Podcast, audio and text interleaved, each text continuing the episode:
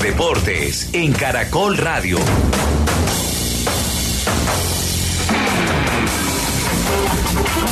Regresamos con eh, la noticia deportiva para Colombia en las últimas horas. El triunfo de Aine Rubio en la etapa 13 del Giro de Italia, resultado que le permite ubicarse en el top 20 de la competencia. Aparece en la casilla 17 de la clasificación general individual que domina el británico Geraint Thomas. Santiago Buitrago es el mejor colombiano en la carrera. Mañana etapa de 194 kilómetros con un premio de montaña a los 57 de recorrido en la jornada sabatina. En el fútbol, Leonel Álvarez fue separado de la dirección técnica del Cienciano del Perú.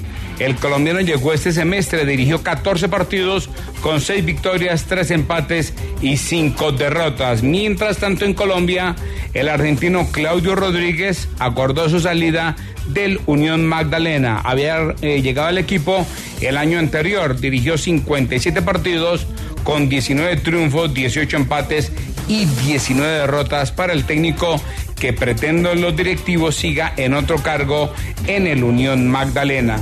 Arranca mañana el Mundial de Fútbol Sub-20 en Argentina, cuatro compromisos en la jornada inaugural, Ecuador-Estados Unidos, Argentina-Uzbekistán, Fiji-Eslovaquia y Guatemala ante la selección de Nueva Zelanda. ¿Qué noticias tiene Colombia? Juan Sebastián Vargas. Eduardo Oyentes, la selección colombiana de fútbol categoría sub-20 ultima detalles para su debut el próximo domingo ante Israel en el Mundial de la categoría en Argentina.